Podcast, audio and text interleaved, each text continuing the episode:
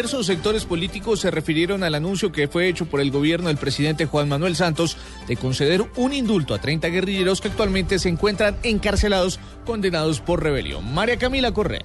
El presidente del Congreso, Luis Fernando Velasco, aseguró que esta es una medida de desescalamiento del conflicto. Me parece que son noticias que van coherentes con lo que se ha llamado el desescalamiento del conflicto y hace parte de una estrategia que tienen los gobiernos de también generar buenos mensajes. Ex candidata presidencial Marta Lucía Ramírez. La sociedad colombiana no recibe lo que esperamos recibir, la garantía de que esta negociación va a tener justicia, de que esta negociación nos va a garantizar que no se repita este conflicto. Senador del Centro Democrático, José Obdulio Gaviria. Ojalá no sea el resultado de un chantaje de, la huelga que está adelantando el grupo de las FARC en las cárceles. Si no se trata de eso exactamente, sino ya de una política de concreción de la concentración de los miembros de las FARC en sitios donde sea posible controlar y neutralizar la comisión de crímenes, me parece que no es cuestionable. Senador del Polo Democrático, Iván Cepeda. Es una decisión muy importante que estimula y consolida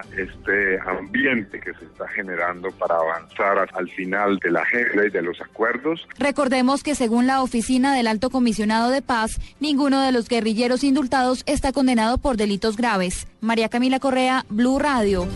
Y el general en retiro Jaime Ruiz Barrera, presidente de la Asociación de Oficiales en Retiro de las Fuerzas Militares, cuestionó el anuncio de indultar a varios guerrilleros.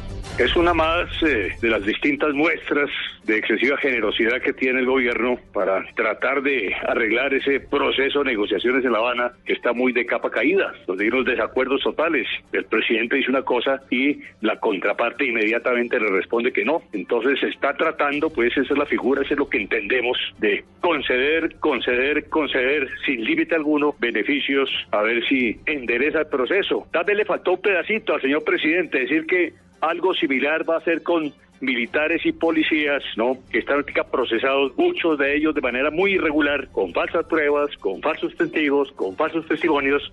Entonces, algo equivalente. Sería lo justo, pienso yo.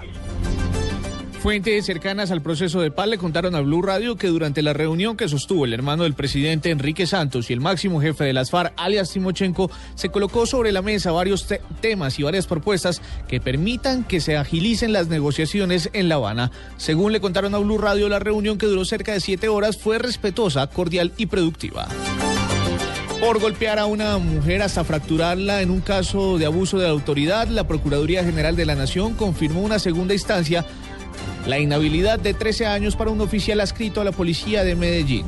Información con Cristina Monsalve.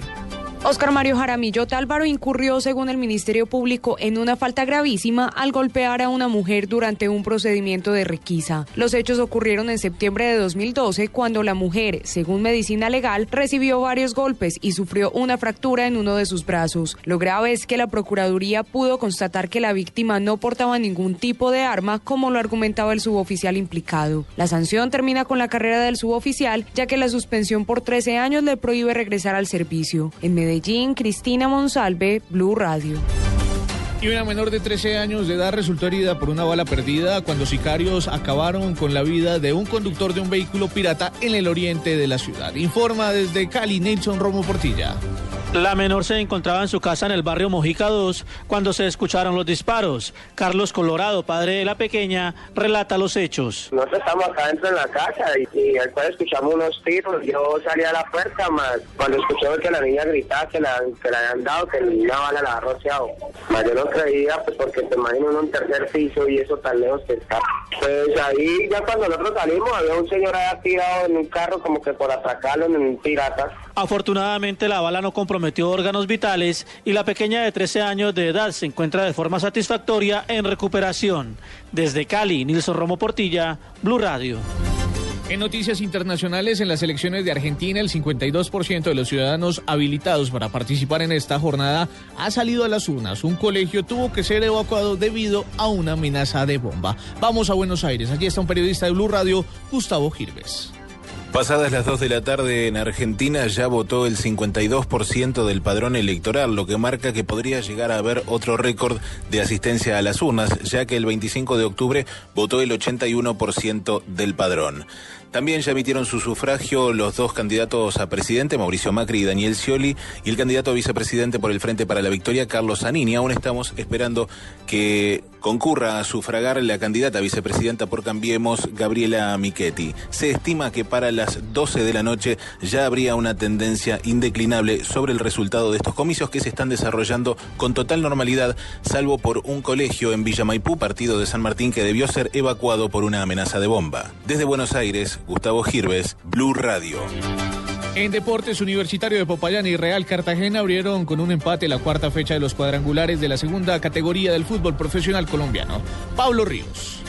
Uno a uno finalizó el partido entre payaneses y cartageneros en el estadio Ciro López de la capital del Cauca. Con este resultado, el Real Cartagena sigue siendo el líder del grupo A con siete puntos, mientras que el América de Cali y el Bucaramanga, que se enfrentarán mañana a las 7 y 45 de la noche, tienen cuatro unidades. La jornada de hoy seguirá a las 3 de la tarde con Unión Magdalena frente a Leones y a las 7 y 30 de la noche Pereira recibirá a Fortaleza en un duelo clave por la punta de la zona B. En la primera división hoy se conocerán los ocho clasificados a los playoffs de la Liga Águila y toda la fecha tendrá transmisión de Blue Radio a partir de las 4 y 30 de la tarde.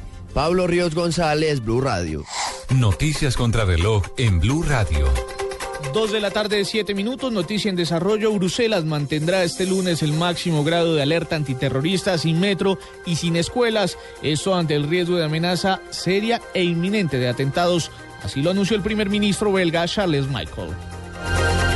Cifra, unos 500 refugiados han sido alojados en Berlín en la excede de la temible policía política de la desaparecida República Democrática Alemana. Los demandantes de asilo, en su mayoría originarios de Siria, Irak y Afganistán, son recibidos desde el viernes por la noche en los antiguos locales de la inteligencia. Quedamos atentos porque la policía francesa lanzó este domingo un llamado a los testigos acompañado de una foto para intentar identificar al tercer autor del fallido atentado cometido el 13 de noviembre en el Estadio de Francia. Los investigadores habían anunciado el viernes que el kamikaze que hizo explotar en proximidades de la puerta H del estadio había sido registrado el pasado 3 de octubre en la isla griega de Leros.